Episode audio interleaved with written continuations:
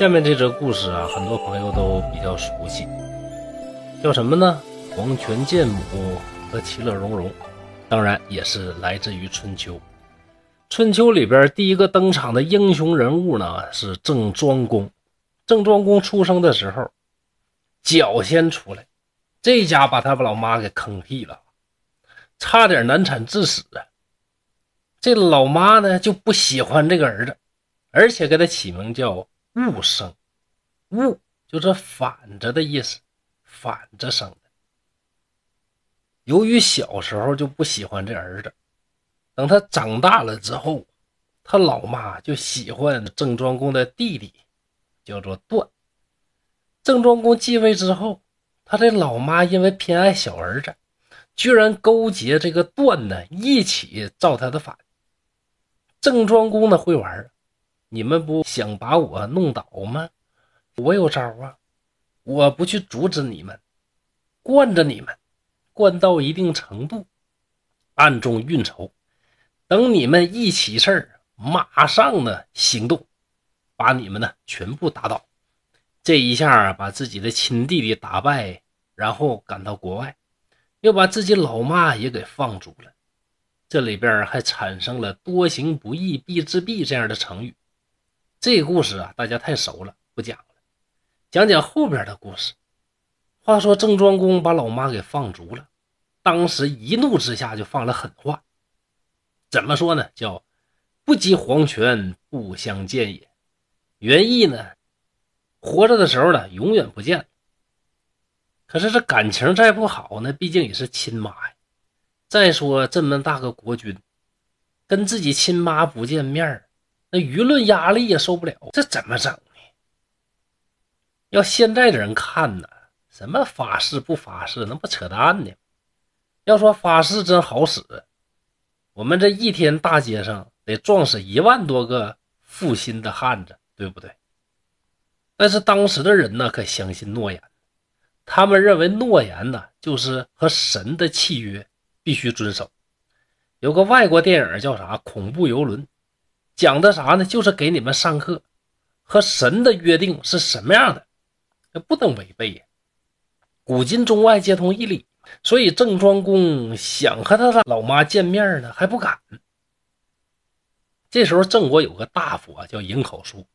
尹考叔有一天来向郑庄公献礼，按照规矩，郑庄公得请他吃饭呢。尹口叔把好吃的哎都包起来，把一般般的东西呢都吃了。郑庄公就问说：“给你这好吃你就吃呗，你还省什么呢？”尹口叔就说：“哎呦，主上，我家还有老母在堂，老母吃我做的东西吃的多，从没吃过像国君吃的这么高大上的美食，我得带回去让他尝尝啊。”郑庄公一听是触动了心事，长叹一声啊，哎，你留下好吃的给老妈吃，我留下好吃的给谁吃？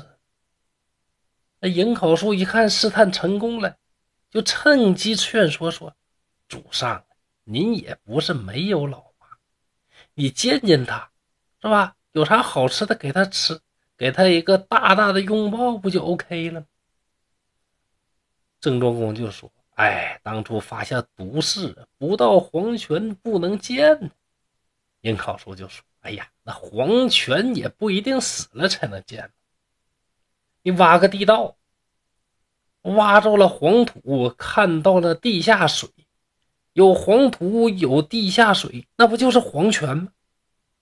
老郑一听，哎呦我去，你咋这么聪明？于是呢，就依计行事。有了黄泉见母这么一幕，这娘俩呀，终于再次得见。那一时间，什么怨呐、仇啊、恨呐，那都抵不过浓浓的血肉亲情，相拥痛哭。一激动，又创造了一个成语。郑庄公说：“这隧道的里面呢，我们的快乐就像蒸汽一样升腾。等俩人出了隧道呢。”老妈又接了一：“出了隧道，咱们的快乐呀，就像露水一样凝结。”而郑庄公所说的话，就是今天我们常用的成语“其乐融融”。黄泉见母，其乐融融，在《左传》和《史记》里边都有记载。但是我讲这个故事啊，主要是讲他毁三观的那一面。你说这事儿啊，这都啥妈啥儿子，哪有这样的？当妈的不像妈，偏心眼儿偏到肩膀头上去；当儿子的呢，不像儿子，孝心颇为有亏。所谓细思极恐，如果您仔细想，换位去揣摩当事人的心理细节。你真的能感受到人性中最黑暗的那一面，真的非常恐怖。好在最后的故事大结局还算圆满，让人心情啊还勉强过得去。但是这种故事读多了，难免会颠覆我们三观呐。